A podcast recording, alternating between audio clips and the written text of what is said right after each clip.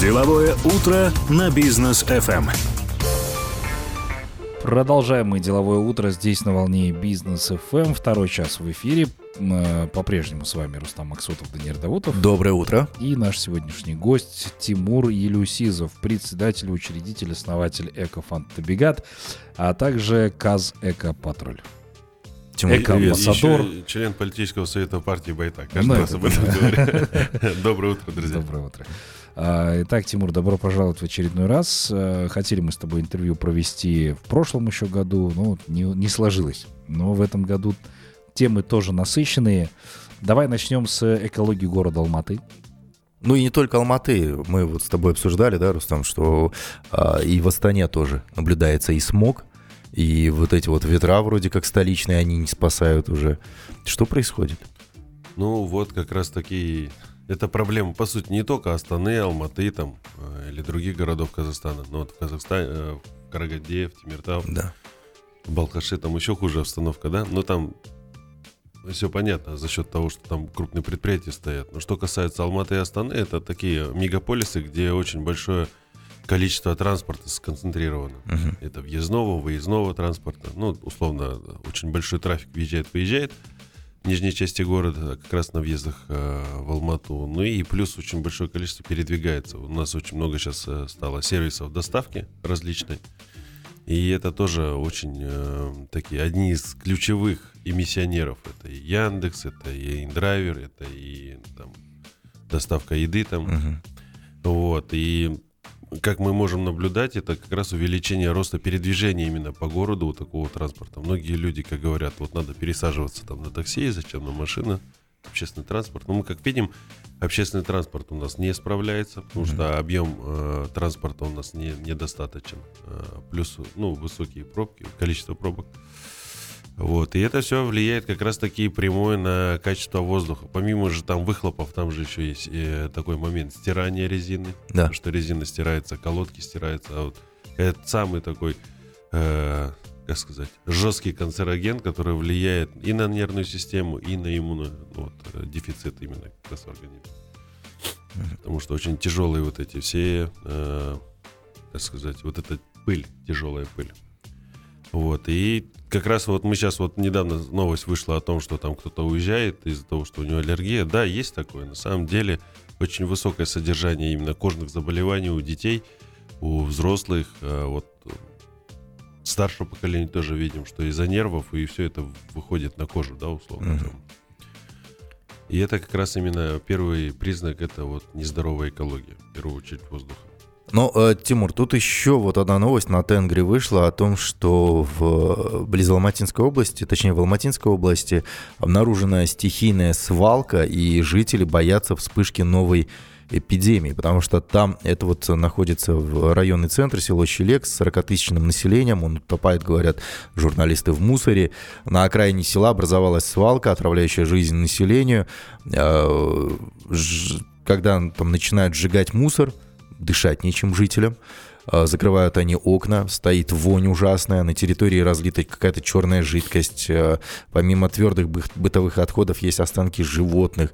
Люди предполагают, что это мазут и опасаются, что жижа может уйти в грунтовые воды, и там эпидемии, а, отравления какие-то будут и так далее. Вот проблема стихийных свалок у нас тоже во всех городах, во всех областях, она стоит остро.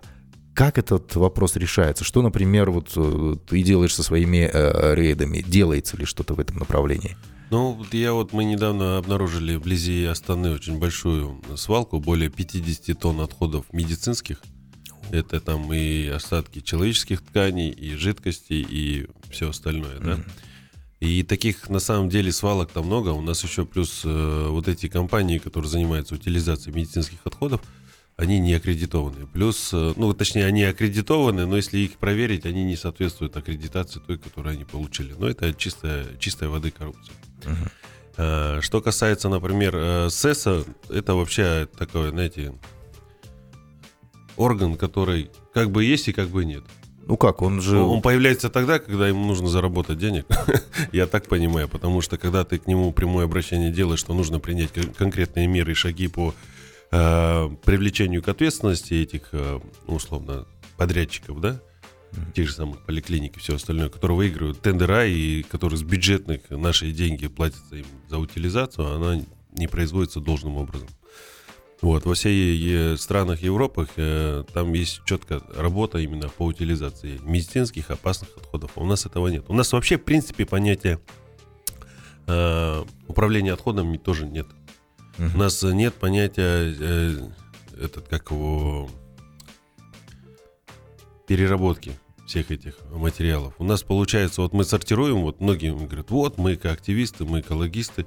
Я говорю, классно. Они говорят, вот мы разделяем мусор. Я говорю, а дальше куда этот мусор идет?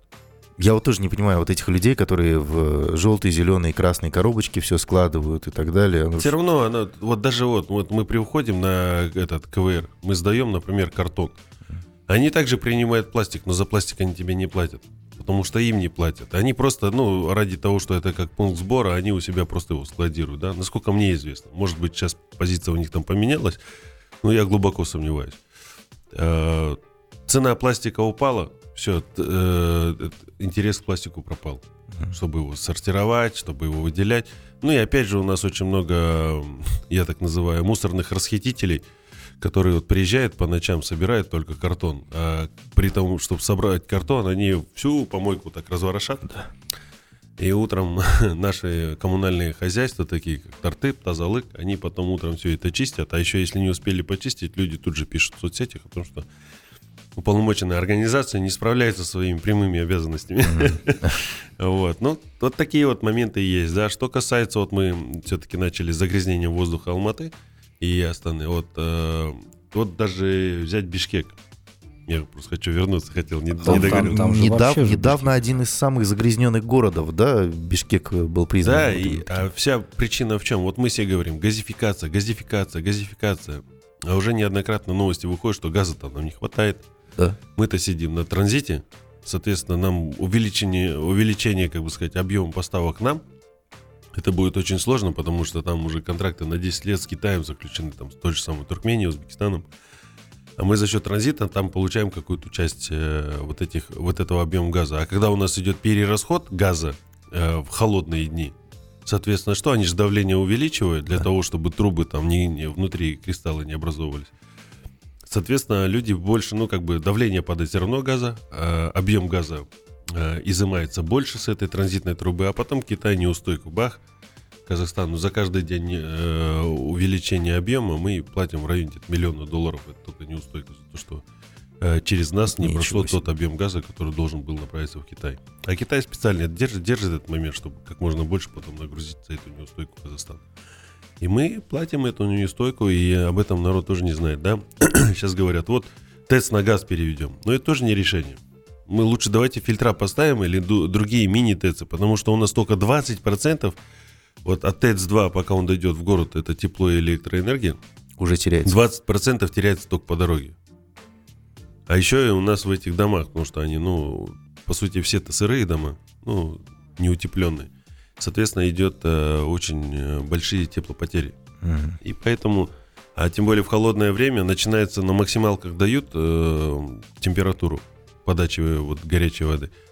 Результат что? Аварии. Потом вообще целые там районы, кварталы у нас э, без тепла. Ну что произошло? В Экибастузе, в том же в Ридере.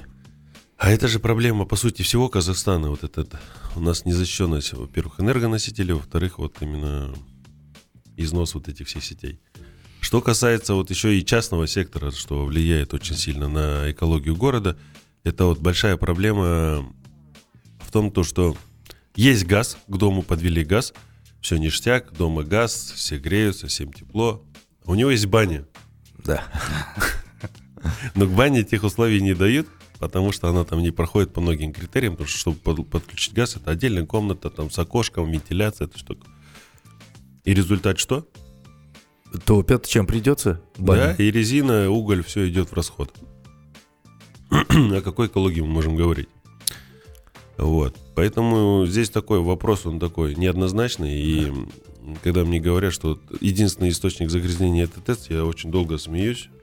Ну вот если в процентном соотношении, есть ли такие данные, сколько занимает ТЭЦ в Алматы? Я вам ТЭЦ-2? так скажу, в 80-х годах уже говорили о том, что э, ну, наши ученые, которые были в 80-х годах, а вы сами знаете, в советское время ну, достаточно сильная была научная база, не то, что сейчас, конечно, у нас половина институтов-то не работает на, и- на исследовательских моментах. А Они тогда уже столкнулись с тем, то, что Алмата задыхается.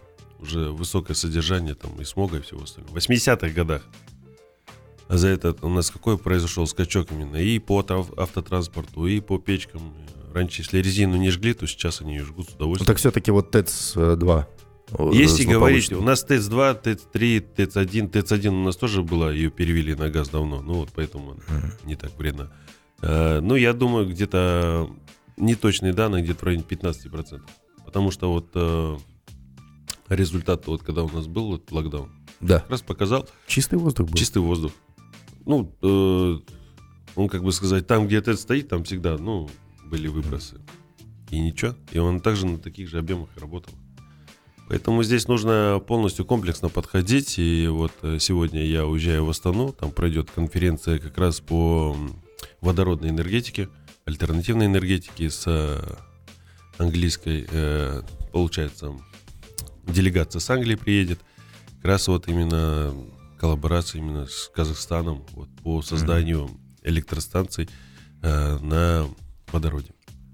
Скажи, пожалуйста, а что сейчас делать? Ну, с учетом того, что Алматы уже и так загрязнен, нам сегодня рекомендуют не выходить на улицу.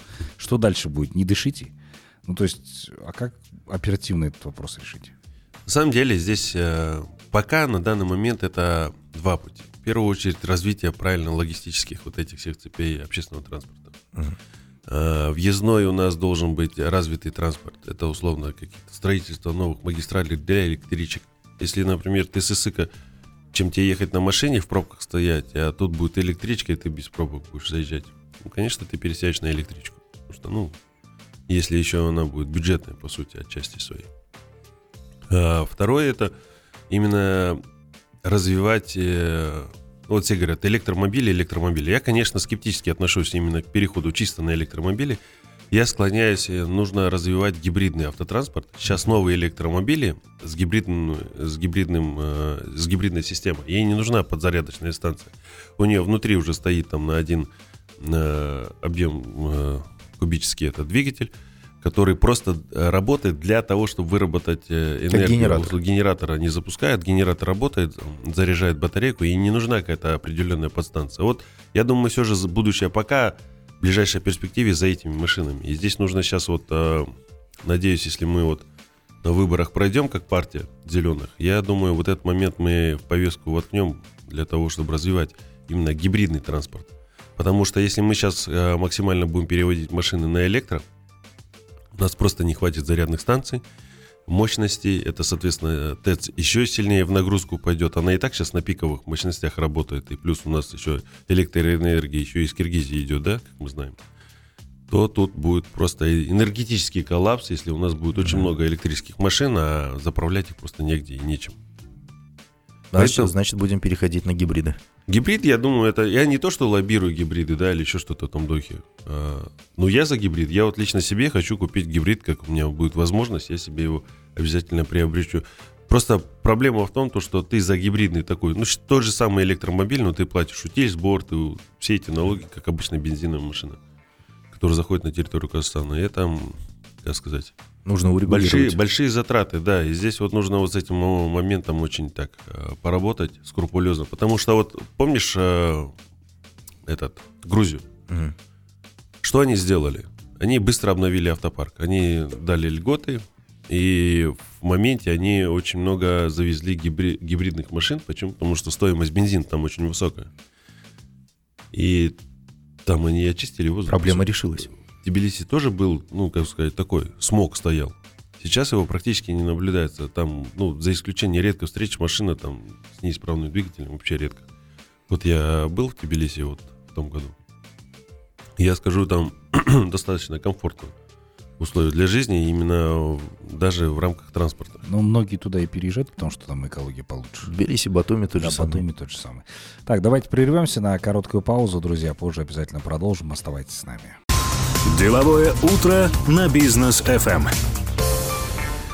Продолжаем обсуждать актуальную тему, тему экологии с Тимуром Елеусизовым. Здесь по-прежнему он с нами, и уже подключаются наши слушатели, задают вопросы. А вот один написал, предгорье, говорит, он уничтожают с бешеной скоростью. Инверсионный слой будет подниматься все выше и становиться плотнее. Нельзя допустить уничтожения зеленого пояса предгорья. Алматы уже находится в газовой камере. Будет только хуже. Абсолютно согласен. Э, это очень правильный комментарий. Вот как раз а, моя основная деятельность и началась 4 года назад из-за того, что первые начали снимать плодородный слой mm-hmm. предгорья. А, и для реализации в городе вот мы начали вопрос поднимать кражи чернозема. Это эрозия почвы, это опять же пыль, все это вот поднимается. Ну и плюс тому может спровоцировать оползни и сели. Вот. Что касается застройки, мы тоже вот а, уже какой год бьемся за то, чтобы вообще ввести полный запрет на реализацию, переоформление, узаконение вот этих предгорных мест, где раньше были яблоневые сады. Их не просто так там высаживали. Uh-huh. Если посмотреть вообще карту Алматы, а, ну даже вот даже район Думана, да, посмотреть, все эти, все эти сопки, они вот лысые. Uh-huh. Раньше, по сути, Алмата, она вся была такая. Ну, вот, все, все предгорье. Нет, а, имеется в виду, как сказать, холмы. Хол, uh-huh. Холмистость э, без э, озеленения. Uh-huh. И вот в то время советское было принято решение засаживать их э, яблонями, ну, там, различными деревьями для того, чтобы в первую очередь можно было получать хороший качественный продукт в виде яблока. А второе это как бы укрепление этих склонов. Э, во-первых, там самая большая проблема, все лезут в горы, вот думают, что чисто там воздух, ну, на самом деле это обманчивое мнение. А, а в первую очередь они подвергают себя и окружающих опасности, потому что вышестоящий дом, когда себе подрывает и начинает сливать септик э, на нижестоящий условно дом, он в любой mm-hmm. момент может съехать. Да. А, плюс тому это вот э, сейчас очень катастрофический дефицит там воды. По сути, в, го- в, горах, в горах сейчас нет воды вообще. Mm-hmm. Плюс нет канализации. И это все будет осложнять именно... Вот сейчас уже в Каменском платье, там просто воды уже даже в самом... Ну, уже все они... Все, что можно было, они уже выкачали. Угу. Сейчас э, будет вообще в ближайшее время очень катастрофический такой дефицит пресной воды. Ну, Казахстан, Алмата стоит на таком сказать, тяжелом моменте. Вот сейчас, если брать Чембулак, ну, наши горы, да, вот я недавно разговаривал с нашим другом Ренатом, и он говорит, да, у нас вот сейчас ледники то, что тает. Я, ну, как бы мы на точке зрения экологии пообщались а, о том, что действительно сейчас воды даже на Чемблаке нет для того, чтобы ну, снижать этот, э, эти склоны. Не то, что воды нет, ее очень мало становится. А, за счет того, что обильно тают ледники, грунтовая вода уходит ниже. И это все осложняет, а, в первую очередь, всю эту вот проблему именно с водой. На тебе вот наш склон, там тоже воды нету? Угу. А если брать все выше и выше и выше, все там просто вот самая большая проблема нет воды. Все думают, вот там у нас есть вода, мы там пробурим скважину, мы там это сделаем, пятое-десятое. Ну, в первую очередь, они себя подвергают опасности, ну и всех жителей Алматы. А за счет вот этой плотной застройки, когда они выкашивают все эти сады и все эти деревья, конечно, будет смог еще выше и плотнее подниматься. Тимур, слушай, а воды нет, но мы же видим, что на каждом буквально углу стоят у нас автомойки. Используют они, скорее всего, не какую-то вот здесь вот э, как раз мы воду. будем сейчас работать э, очень плотно в рамках нашей партии Байтак, партии Зеленый. Будем э, в первую очередь мониторить. Во-вторых, у нас уже в правилах благоустройства есть запрет на использование первичной воды но не соблюдается, потому что это малый и средний бизнес. Ну, Проверки всегда, нельзя. Да. А Тамикен у нас вот э, всегда вот лоббирует интересы бизнеса. Я, ну, конечно, с этим соглашаюсь, но когда бизнес начинает э, вредить? На, на, вредить и нарушать экологию, то я здесь этого, конечно, момента не оставляю. И вопрос именно моек, э, вопрос шашлычных, вопрос э, печного топлива мы повестку себе ставим, именно как э, решение городских проблем. Ну и опять же, вот это вот именно застройка предгорий, это тоже одна из основных наших задач, именно э, внести запрет. Уже большую часть э, территории перенесли в рекреационные зоны. Угу. Соответственно, там строительство уже ничего нельзя делать. Застройка предгорий. Но вот я тоже в первой части нашей программы, до твоего прихода обсуждали мы с Руставом то, что по Альфараби прям по Аль-Фараби очень много жилых комплексов высотной этажности, хотя, ну, оттуда же должен как-то воздух, ветер дуть в э, центр города, вниз, сдувать весь этот смог и так далее, а у нас там все просто стена из многоэтажек на Аль-Фараби. А, ну, и это был мы же, можем, был мы же можем запрет. сказать вот здесь... Э... Был запрет на строительство. Нет, запрет выше Аль-Фараби. А, выше? Выше, да. Выше 12 метров э, с верхней стороны Аль-Фараби нельзя строить. Слушай, ну, тут, ну, 12, ну, ну, на 100 и метров вот, ниже... этот бред, да. Но мы можем э, очень от всей души поблагодарить управлению урбанистики и городского планирования. Вот прямо от души хочу их поблагодарить за то, что они вот делают очень такой вклад. Я просто глядя на твое лицо, да, слушатели это не видят, эту иронию на лице. Это, это реально в кавычках. Вот сейчас идет утверждение э, генплана города. Ну, все мне говорят, вот, надо там участвовать. Ну, на самом деле, он еще раз 15 там поменяется за эти 5, 5 лет, которые они там на, на 5 лет, по-моему, рассчитывают. А, до 2050 года а, или 60 года mm-hmm. генплан они сейчас там э, утверждают. Вот уже третий день сегодня. Вот, кстати, кому интересно, может присоединиться, пойти в генплан и там послушать, э, что они там утверждают. Но, честно сказать, он будет меняться э, просто с реактивной скоростью, опять же. Как все наше законодательство обычно, да? Лоббирование интересов там и все остальное.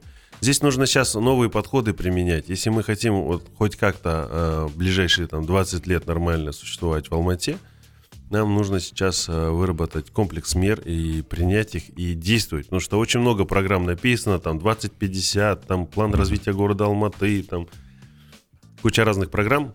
Ну, они просто вот очень красиво написаны, очень красиво о них говорится. И очень дорого стоит. Ну, дорого стоит, и, как правило, извините, в бюджете на это, на это денег нет, поэтому... Либо в бюджете деньги на это были, но не получилось да, реализовать. Ну, к сожалению, к сожалению, вот у нас вот так. Да, а, новая проблема. Тимур, еще такой вопрос. Мы вот вчера буквально с Оскаром Белизбековым обсуждали эту тему а, по поводу стартапов, которые, возможно, бы могли бы улучшить экологию города Алматы. Он говорит, зачем стартапы, если государство, например, может э, субсидировать, к примеру, не, не автомобили на ДВС, а электромобили или вот как ты предлагаешь гибридные автомобили? Вот как раз в повестку партии э, мы вложим этот момент именно с, э, запрет на субсидирование ДВСов, угу. на всех ДВСов, вообще субсидирование какое-либо. Э, будем лоббировать вопрос именно субсидирования сельскохозяйственного транспорта для того, чтобы можно было больше э, завлечь сельхозников в эту отрасль. И второе, это вот именно даже основной Э, переход вот на субсидирование на электротранспорт и на гибридный транспорт. Потому Слушай, что гибриды нужно приравнять к электро для вот нового поколения гибрида, не старые вот эти гибриды, которые вот там э, есть, а именно новое поколение гибридов, где полностью вся тяга на электро. Вот их надо будет, я думаю, э, субсидировать. Слушай, ну у меня вопрос тогда. А автомобили на гибридной тяге, либо на электро, ну, автомобили не дешевые. Как ты это видишь? Ну, то есть, как будет народ выплачивать эти кредиты? Почему, собственно, у нас субсидируется автомобиль там, до 10 миллионов? Потому что есть действительно дешевый автотранспорт, который можно приобрести. А здесь ты говоришь о гибридных автомобилях. На самом деле э, электромобили, они не такие дорогие. Дорогие mm-hmm. делают наши, как сказать, поставщики. Mm-hmm. Потому что объемы э, запросов на этих машин не такой уж и высокий спрос, если так смотреть. Э, спрос порождает предложение. Чем больше спрос, тем цена ниже. Ну вот помните, вот когда в свое время начали вот э, завозить э, эти галогеновые наши лампы, да, точнее вот э, светодиодные лампы. Угу. Все говорили, вот, дорого, дорого, дорого, потихонечку. Он сам, там, я помню, там одна лампочка стоила там, в районе 5000 тенге, да? А сейчас она сколько? 200-300 тенге стоит. А, я недавно покупал по полторы тысячи. Ну, это хороший, который тебе там на, на год хватит. Но не суть. Я имею в виду, что а, был жесткий переход с люминесцентной, с обычной спиралевой лампы на вот э, диодные, да.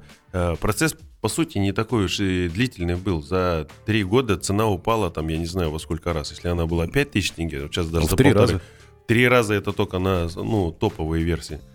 А менее топовые, они там 200 тенге уже, эта лампочка, она сравнялась по цене с э, спиралевой лампой. То же самое здесь. Если мы сейчас сделаем правильный спрос на вот эти все машины, то тогда у нас и будет уже более экологичный транспорт, и люди уже будут стремиться, и цена будет, соответственно, уже будет э, понижаться на вот такой транспорт. Почему? Потому что Но он будет- инфраструктуру нужно развивать для Да, если мы транспорта. говорим чисто электрически, но у нас инфраструктуры не хватит, у нас подстанции не хватит, электроэнергии не хватит. Поэтому я вот все-таки склоняю э, весь народ Казахстана к гибриду. Но вот нужно сейчас и добиться вот этих субсидий, таких же э, от Министерства индустрии, э, чтобы наш, наш гибридный транспорт мог стоить так же, как электрический. Тогда мы быстро, во-первых, изменим экологию, во-вторых, мы заменим автопарк, ну и в-третьих, там куча других вытекающих э, преимуществ. Ну и самое главное, не будет вот этой нагрузки или там очереди на зарядную станцию. Отлично. Ну, проблема, да, такая действительно актуальная по поводу транспорта. Слушай, а ты еще вот говорил э, по поводу а, морей, да, в Казахстане. Мы смотрели твое большое интервью. Орал, Балхаш. Да, Балхаш, это Каспий, да, и ты говорил, что есть такая вероятность, что в Казахстане, возможно, совсем скоро тоже это, и этого тоже уже не будет. А с чем это связано, по-твоему, как решить вопрос? Ну, в первую очередь, мы сейчас видим, э, если, например, говорить о Балхаше, э, вообще связано это все с притоками. Наши все притоки наших водоемов, они зависят от ближайших наших стран. Если говорим о Арале, там это Узбекистан. Если мы говорим о Каспии, это Россия. Если мы говорим о Балхаше, это Китай. Те страны, откуда, ну, условно, э, наполняются наши вот эти вот озера, да? Вот. А мелеет за счет того, что сейчас температура глобальная, идет потепление, и температура поднялась. И это способствует именно вот этому скачку испарения объема воды. Плюс все наши водоемы, у них практически нет никакого озеленения. Ну вот посмотрите на Орале, да, там саксоулу чуть-чуть высаживают. А посмотрите Или, Балхаш, озеленения вдоль реки самого во- водоема тоже нет никакого. А вот- вот просто возьмем с гугла, посмотрим карту, то же самое Или. С той стороны Китай там все зеленое, с нашей стороны сразу же, вот граница Казахстана и сразу степи. Почему это происходит? Там, там нам не додают воды, и наши чего-то не делают. Э, Вот смотрите, у нас на- наши много чего не делают, на самом деле, да, ну, тут как бы бабки не ходи. Там э, у них есть программа озеленения в Китае, очень она активно развивается. Э, Везде у них, где водоемы, у них первая задача озеленить весь этот водоем, чтобы сократить объем испарений. Плюс за счет вот этих э, зеленых насаждений, зеленые насаждения, корни, когда ищут воду, они начинают поднимать грунтовые воды на уровень. Плюс они сокращают испарение, плюс они улавливают это испарение там. Очень много преимуществ от деревьев.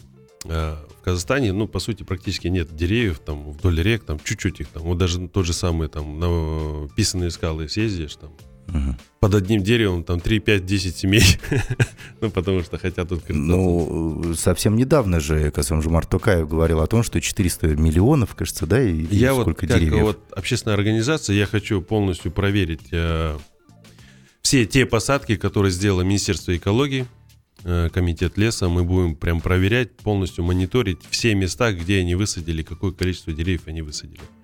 Это я вот прям заявляю на всю страну о том, что мы будем проверять, как выполняется э, послание главы государства. И кем выполняется, и на каком уровне это идет исполнение. Вот как-то так. А, Просто что касается... историю одну, я не помню, в какой-то стране было, да, пара, муж с женой переехали в какую-то страну, там была тоже, ну... В Перу не- это было. В Перу, да, Да. не самая густо... э, Они там целый холм. э, Они два с половиной миллиона деревьев высадили там Высадили, за да. несколько лет. Да. Ну, не Вдвоем. несколько, там, несколько десятков лет. Ну, 20 лет, 20 лет, что ли. Нет, они это сделали. И вот таких вот людей нужно объединять вокруг Казахстана, э, привлекать инвестиции, субсидии. Ну, даже лучше субсидии сюда, в озеленение э, впихивать. Вот я даже говорил насчет вот... Вот сейчас мы э, чуть-чуть убежали от темы касательно обмеления. Вот сейчас уровень вот Балхаша, вот э, проблема Балхаша. Во-первых, Китай имеет полное право 50% э, всех приток э, воды, который он дает в Или, он может просто забрать, завернуть на себя. Это вот по международному праву. Второй момент. У нас нет программы по сохранению водных ресурсов. Э, Второе, у нас нет озеленения этих рек. А третье, у нас еще всю эту воду илийскую вот, э, тратят на орошение рисовых полей. А вы сами знаете, рисовые поля, сколько они должны потреблять воды. Там нужно до того заливать этот, э, эти чеки, для, пока вода там не встанет. Ну, там сотни литров на один килограмм. э, И смысл риса. нам зачем? Ну, Давайте переориентируем наших се- сельскохозяйственников на другие какие-то виды именно по выращиванию, на что они могут заработать. Давайте туда лучше какое-то образование заведем, чтобы обучить их новым профессиям. Но рис, я считаю, уже не актуален выращивать в Казахстане, потому что воды у нас нет. Они, наоборот, сейчас просят а, увеличить объем поставки воды. Э, в ближайшее время мы потеряем Балхаш. Это все будет огромный выброс соли на наше предгорье. Соответственно, это усилит и ускорит а, процесс таяния ледников. Соответственно, мы пресной воды, если, например, мы предполагаем, что в ближайшие там, 20 лет у нас не будет воды, то за счет Балхаша он, это может процесс два раза сократиться. Через Мгм. 10 лет у нас уже мы просто, ну, обычной воды не сможем попить. Второй момент, э, взять, если, например, Каспий, вот притоки там, Урал, там еще какие-то там реки. Все, что впадает э, сейчас в Каспий, объем русел рек этих сокращается. Потому что и э, объем осадок уменьшился, выпа- выпадение осадков. И плюс еще очень большое идет именно тоже изъятие воды для вот нужд городов. Кстати, вот воды не хватает уже в Астане, да? Пресной воды нет. У нас, например, Алмата, у нас на Урузбайском районе тоже очень дефицит большой воды. Хорошей чистой воды у нас дефицит. Там строят новые насосные, там 5 насосных. Ну, при том объеме и том количестве жителей, которые там будут проживать, я думаю, нам воды просто, просто не хватит в скором будущем, в Алмате даже. Не хочется даже думать об этом. Да. Нет, ну, как бы задали Но- такой вопрос, и я хотел чуть-чуть Ну. ну, побольше раскрыть его, потому что... Ну, ну, ты его не смягчил никак вообще. Абсолютно. А, Тимур, я очень переживаю, что ты опоздаешь на самолет. У тебя вылет в 10.30, насколько я понимаю. Да, у меня еще 8 минут, Да. да, мы можем поговорить. Да? Ну, мы не успеем просто. я, Да, поэтому давай мы все-таки тебя отпустим. Да. А, ты устал, да, от моей... Нет. На самом деле все классно. Но, Да. но, но самолет есть самолет, и тем более мы знаем алматинские пробки. Да. Кстати, вот я хотел здесь в эфире поблагодарить нашего Акима города за то, что он э, принял решение высадить в Алмате еще дополнительно 2,5 миллиона деревьев. Это, это очень радует. В течение И, какого периода это будет? Э, Я так понимаю, тоже в ближайшие там 2-3 года. Ну вот сейчас, э, кстати, пройдет э, 8 числа мероприятие, именно как раз э, производители посадочного материала, питомники, они будут делать конференцию, у них там будет э, сессия. Кстати, приезжают э, лекторы там из Германии с крутых э, питомников. И вот как раз там будет обсуждение именно посвященное вот именно развитию и увеличению посадочного материала для городских территорий. Я думаю, в ближайшее время Алмата зацветет. Ну, по крайней мере, как партия, мы для этого сделаем все. Ждем. Да, Ждем, когда ждем. Алмата зацветет. Все, спасибо за Дорогие друзья, оставайтесь с нами. После короткой паузы обязательно к вам вернемся.